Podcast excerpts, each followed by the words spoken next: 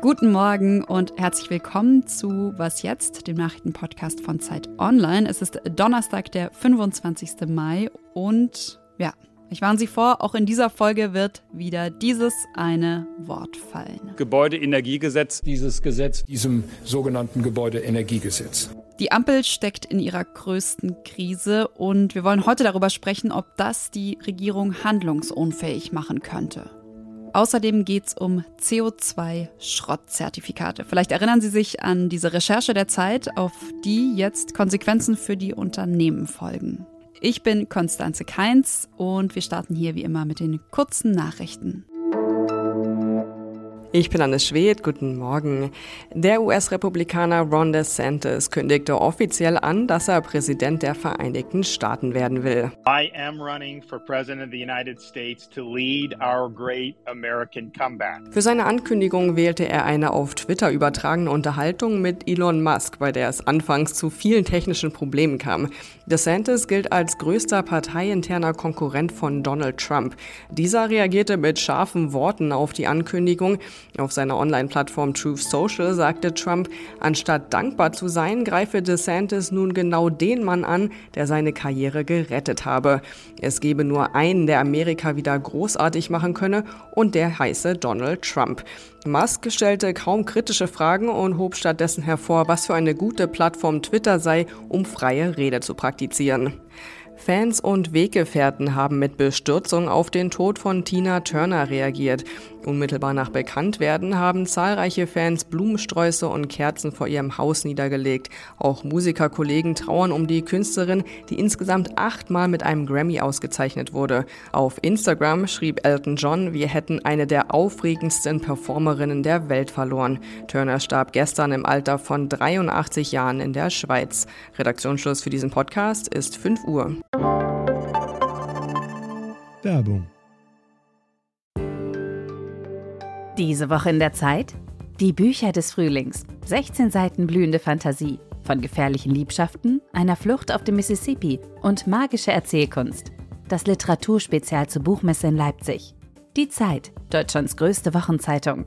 Jetzt am Kiosk oder direkt bestellen unter zeit.de/slash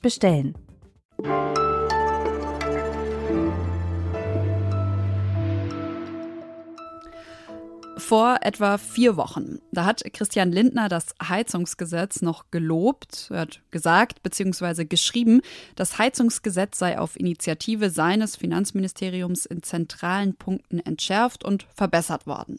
Am Montag, Sie wissen das, wir haben hier darüber ja immer wieder berichtet, dann das hier gesagt von FDP-Generalsekretär Bijandir Sarai. Hier sind einfach unfassbar viele Fehler. Äh, hier brauchen wir ein neues Gesetz im Prinzip. Dabei ist das Gesetz exakt dasselbe Gesetz, das Lindner vor einem Monat noch gelobt hat. Wir wollen heute deshalb mal so eine, ich nenne sie mal, Metabrille aufsetzen. Also mein Kollege Robert Pausch, Redakteur im Politikressort der Zeit und ich und wollen den Streit mal ein bisschen losgelöst von Ölheizungen und Wärmepumpen besprechen, um zu verstehen, was bezweckt die FDP eigentlich und über die Frage sprechen, was ist los in der Ampel. Hallo Robert. Hi Konstanze. Ist es richtig zu sagen, dass die Ampel gerade ihre größte Krise erlebt? Ja, das, was wir gerade erleben, ist schon eine neue Dimension. Also es gab mehrfach die Vereinbarung, dass dieses Gesetz kommt. Die Koalition hat sich mehrfach darauf verständigt. Und jetzt ähm, steht es sehr, sehr in Frage, zumindest ob der Zeitplan so kommt, äh, wie es die Ampel eigentlich vereinbart hatte, oder ehrlicherweise, ob das ganze Gesetz überhaupt noch realistisch ist. Mhm. Und nochmal kurz nachgehakt. Das bedeutet also, dass das sogar die Regierung in irgendeiner Art und Weise gefährdet oder zumindest eine gemeinsame Geschäftsgrundlage äh, erschwert? Also ich äh, glaube, dass die Regierung darüber nicht zerbrechen wird, aber was in jedem Fall passieren kann, ist, ähm, dass sie tatsächlich handlungsunfähig wird. Also das Szenario, was jetzt kursiert, ist, solange wie dieses Gesetz nicht kommt, äh, werden die Grünen im Gegenzug Maßnahmen blockieren. Also die Planungsbeschleunigung für die, für die Autobahn, ähm, das neue Klimaschutzgesetz. Ähm, und das stellt dann schon die Frage, wie diese Regierung weiter regieren will, wenn äh, das Regieren vor allen Dingen in Blockieren besteht. Mich erinnert das Ganze auch so ein bisschen an den Streit um die Laufzeitverlängerung von Atomkraftwerken. Letztes Jahr war das Thema. Also auch diesmal scheinen die Grünen so auf der einen, die FDP auf der anderen Seite zu stehen und die SPD mal wieder irgendwo in der Mitte. Wird der Kanzler hier seiner Rolle gerecht?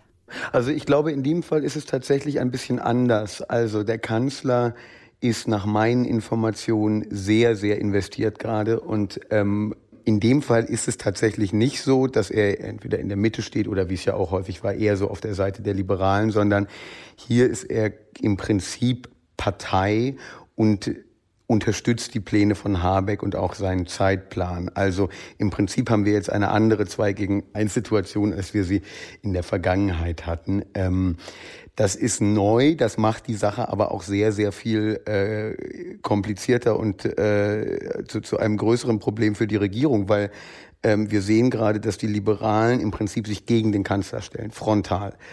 Ich glaube, es wird wirklich schwierig, weil die FDP, äh, wie gesagt, kein Signal gerade gibt, dass äh, man es doch noch irgendwie vor der Sommerpause hinkriegt.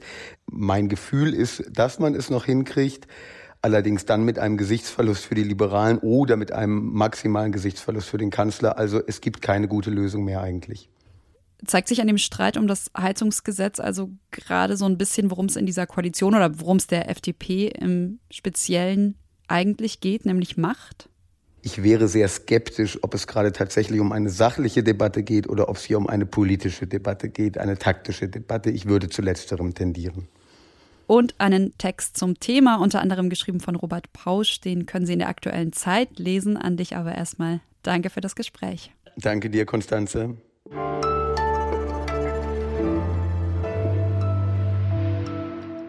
Und sonst so?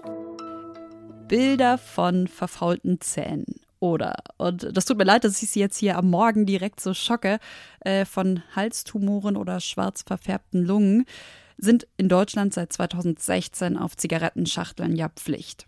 In Irland soll das Wein- bzw. Guinness- oder Whisky-Regal bald auch ähnlich schockieren. Als erstes Land der Welt müssen dort nämlich ab 2026 auf Flaschen mit Alkohol Warnhinweise stehen, zum Beispiel eben vor dem Risiko vor Krebserkrankungen oder Leberschäden. Das hat der irische Gesundheitsminister diese Woche verkündet und ein entsprechendes Gesetz unterschrieben.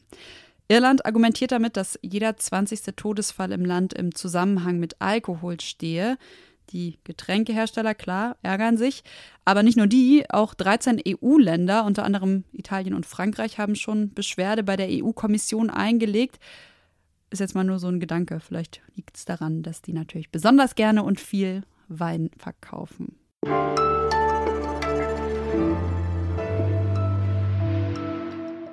Unternehmen wie Gucci, Netflix und Disney werben damit, dass sie den Regenwald und das Klima schützen, und zwar indem sie ihre Emissionen kompensieren. Sprich, sie zahlen Millionen Dollar dafür, dass irgendwo auf der Welt ein Klimaschutzprojekt, oft ein Waldschutzprojekt, die Emissionen einspart, die sie ausstoßen. Reforestation and forest conservation is the most effective way for companies to offset their carbon emissions. Jede Tonne CO2 wird als Zertifikat verkauft und in vielen Fällen überwacht das eine Firma namens Verra. Die Erkenntnis, dass diese paar Bauern in diesen paar Dörfern, die da hier und da mal aufploppten, diesen gigantischen Regenwald hätten zerstören sollen, war so unplausibel, war so schrill und schräg. Sie haben da gerade meine Kollegin Hanna Knut gehört und einen Ausschnitt aus einer Was jetzt Sonderfolge, die im März erschienen ist. Hanna hat mit Kolleginnen und Kollegen nämlich einen Skandal aufgedeckt. Und zwar, dass 94 Prozent aller CO2-Zertifikate Schrott sind. Also wertlos sind, weil sie viel weniger CO2 einsparen als versprochen. An der Recherche war auch der Datenjournalist Tin Fischer beteiligt und er ist heute nochmal hier im Podcast, weil dieser Skandal jetzt ganz konkrete Folgen hat. Hallo, Tin. Hi. Ja, was ist passiert, seitdem ihr öffentlich gemacht habt, wie viele CO2-Schrottzertifikate auf dem Markt sind? Die größte Verschiebung ist wahrscheinlich die, dass dieses Label Klimaneutralität mittlerweile, muss man fast sagen, äh, beerdigt worden ist. Äh, viele Unternehmen haben diese, diesen Claim zurückgezogen und äh, als, taugt auch als Marketinginstrument eigentlich fast nichts mehr. Dann ist hinzugekommen diese Woche tatsächlich überraschend äh, der Rücktritt von äh, David Antonioli. Er ist der CEO von Vera, also diese Organisation, die in ganz vielen Fällen sozusagen den Stempel auf die Zertifikate gegeben hat und äh, quasi das Gütesiegel geliefert hat, dass äh, eine, eine, Tonne CO2 auch tatsächlich kompensiert wurde. Kann der Rücktritt des Vera-Chefs denn irgendwas daran ändern, dass so viele wertlose CO2-Zertifikate verkauft werden? Also Vera brauchte einen Neuanfang. Ähm, und jemand muss da drüber gehen und, äh, und da aufräumen. Also es gibt sowohl für die Vergangenheit als auch für die Zukunft äh, viel, viel zu tun. Und von dieser Personalie losgelöst, was könnte diesen Markt denn tatsächlich verbessern? Wir hatten bislang das, das Problem auf dem Markt, dass im Prinzip jeder, äh, wenn das Volumen von so einem Projekt berechnet wurde, hatte im Prinzip jeder ein Interesse daran, dass da am Schluss eine große Zahl rauskam. Also, und was jetzt passieren könnte, also das sind zumindest so ein bisschen die Pläne, ist, dass da sozusagen eine Umweltbehörde mit am Tisch sitzen muss, weil dann kann man vermuten, dass dann da eine, eine etwas kleinere Zahl rauskommt, als, als das bisher der Fall war. Die Sonderfolge zum Thema ist in den Show Notes verlinkt, aber an dich erstmal vielen, vielen Dank, Tin. Sehr gerne. Vielen Dank für die Einladung. Das war's von Was jetzt am Donnerstagmorgen. Wenn Sie sich nicht bis zum Update gedulden wollen und äh, ganz viel spannende Texte in der Zwischenzeit lesen wollen, dann gehen Sie doch auf zeit.de und ich empfehle Ihnen mal wieder unsere Abo-Aktion. Wenn Sie abo.zeit.de slash was jetzt eingeben, dann können Sie kostenlos ein vierwöchiges Probeabo abschließen und all die Texte lesen. So, das war es jetzt aber wirklich. Ich freue mich, wenn Sie heute Nachmittag wieder dabei sind. Äh, da hören wir uns dann wieder. Ansonsten tschüss, bis bald.